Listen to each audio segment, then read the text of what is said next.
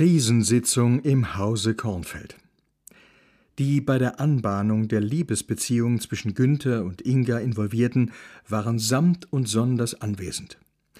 Neben Rosi und Axel Kornfeld, Marion Helche sowie nach geraumer Zeit auch wieder Wiebke Frese. Mit Nachdruck eingeladen hatte der Hausherr. So ernst war die Lage, dass eine Zusammenkunft des ursprünglichen Erfolgsteams unumgänglich schien. Auch wenn auf ihn Wiebke Frese immer noch unheimlich wirkte, mutmaßlich männermordend und aller Wahrscheinlichkeit nach ein unberechenbarer Vamp.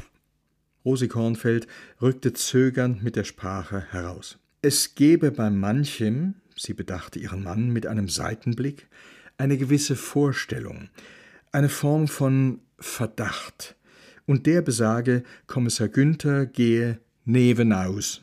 Wiebke Frese lachte schallend. Meiret, Marion Helche bestätigte diese Einschätzung. Im Leben net.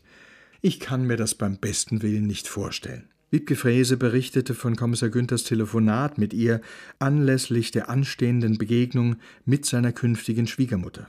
Ach, nervös war er und wie, alles wollte er richtig machen.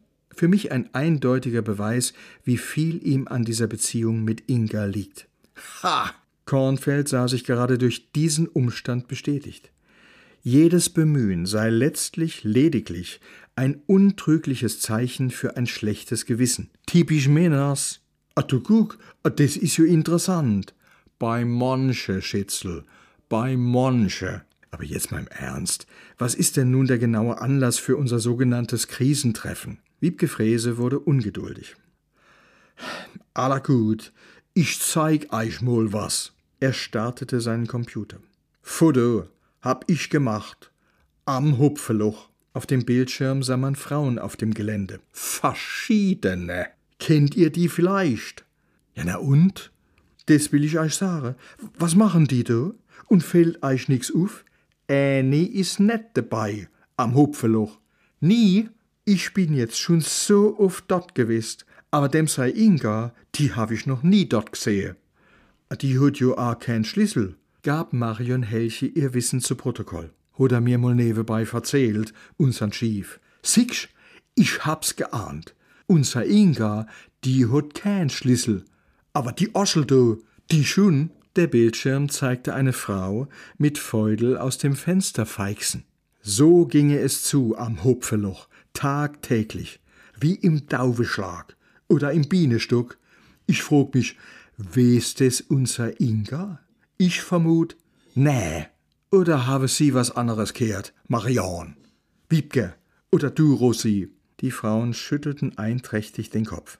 Ja, aber das heißt doch noch nichts, insistierte Wiebke Fräse.